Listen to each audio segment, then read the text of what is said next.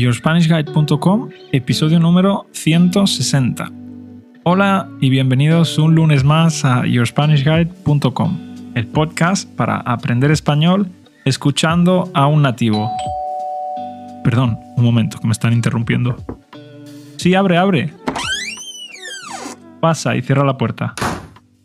¿Tú sabías que en yourspanishguide.com por solo 10 euros al mes tienes acceso a la transcripción de este y de todos los demás episodios y que además puedes contratar clases individuales de español y también clases grupales de español? ¿No lo sabías? Pues ya lo sabes. Y así además me ayudas a pagar las facturas. Ahora ya te puedes ir. Adiós. Cierra la puerta, no te olvides. Vale. Bueno, quería hacer hoy la promo un poco diferente y por eso he hecho esta, esta tontería. Bueno, ¿y de qué vamos a hablar hoy? Pues hoy vamos a hablar de expresiones, efectivamente, de las expresiones en español. ¿Y qué, David? ¿Nos vas a contar muchas expresiones guays? Pues no. Desafortunadamente, hoy no es un día para explicar expresiones, sino para hablar de las expresiones en sí. Vamos a hablar de si hay que utilizarlas y de si no hay que utilizarlas, de sus ventajas y de sus inconvenientes. Antes de empezar a hablar de sus ventajas, quiero comentar que yo antes cometí el error de solo explicar expresiones.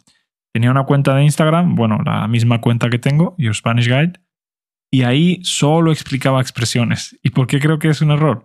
Porque hay mucha gente que necesita aprender a hablar, no necesita aprender expresiones que no sabe dónde usar, ¿no? Y también creo que muchas veces la gente que solo aprende expresiones ya tiene un nivel relativamente avanzado de español. Entonces, esa gente, pues normalmente no necesita un profesor o no quiere pagar por un profesor. Así que creo que estaba haciendo el tonto un poco y por eso dejé un poco de, de explicar expresiones. Explico alguna de vez en cuando, pero no como antes. Bien, vamos a entrar en materia, vamos al lío. Vamos a hablar de las ventajas que tienen eh, usar expresiones. La primera ventaja que yo veo es que te hace sonar mucho más cerca de cómo suenan los nativos, es decir, te hace sonar mejor, ¿verdad? Cuando tú usas una expresión en el contexto y en el momento adecuado y la usas como un nativo, pues hace que la otra persona sienta que tú tienes un dominio completo del idioma. Otra ventaja. Puedes hacerte entender muy bien con muy pocas palabras, ¿no? Por ejemplo, en español tenemos una expresión que es éramos pocos y parió la abuela. Éramos pocos y parió la abuela. Una, abuela normalmente no puede parir, ¿no? Porque normalmente las abuelas ya son mayores, tienen menopausia, no pueden tener hijos. Pero bueno, es una forma de decir que hay mucha gente ya en, una, en, un, en un ambiente y de repente viene una persona extra, ¿no? Y como que esa persona pues no es bienvenida porque ya somos muchos o yo qué sé, o por cualquier razón, ¿no?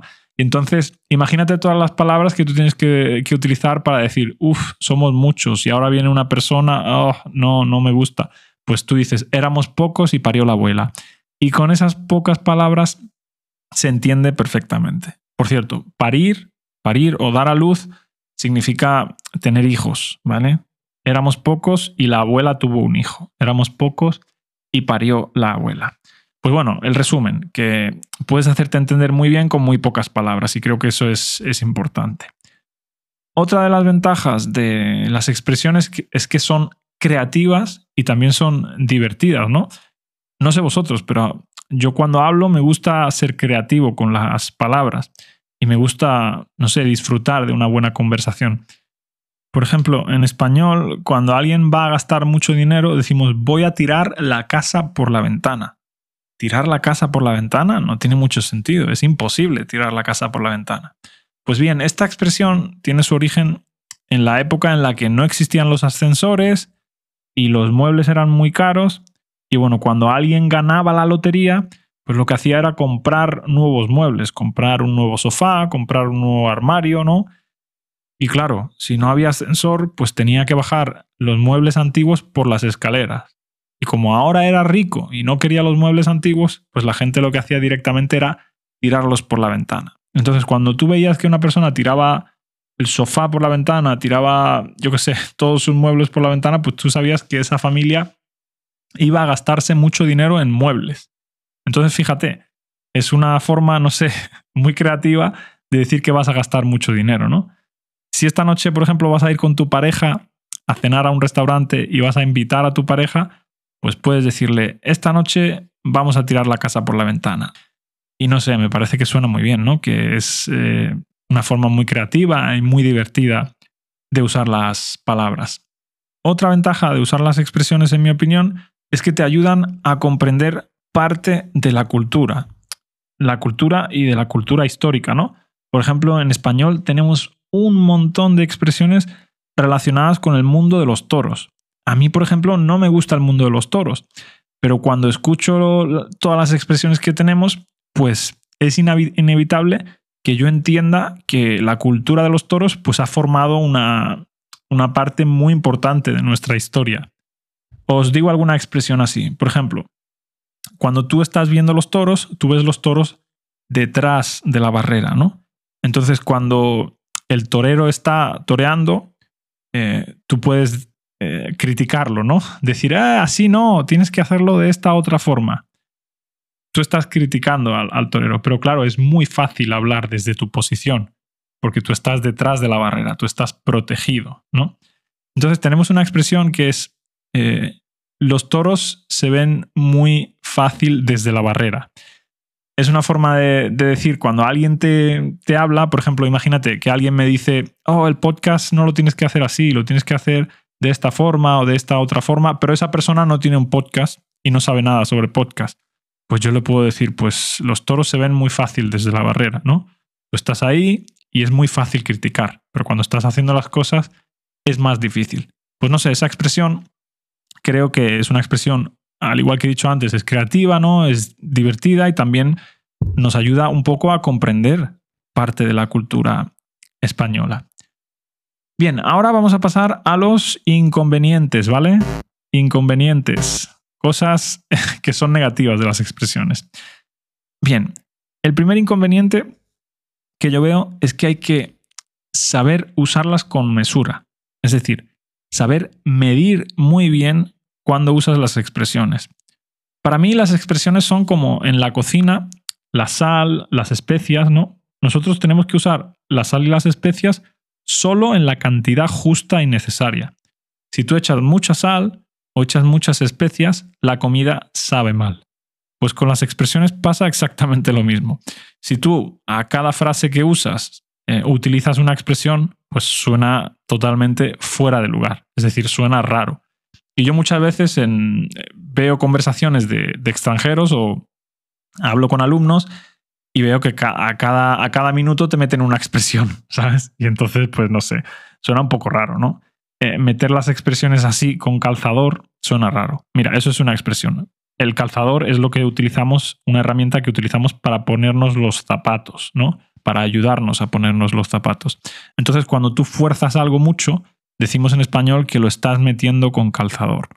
Entonces, no metáis las expresiones con calzador.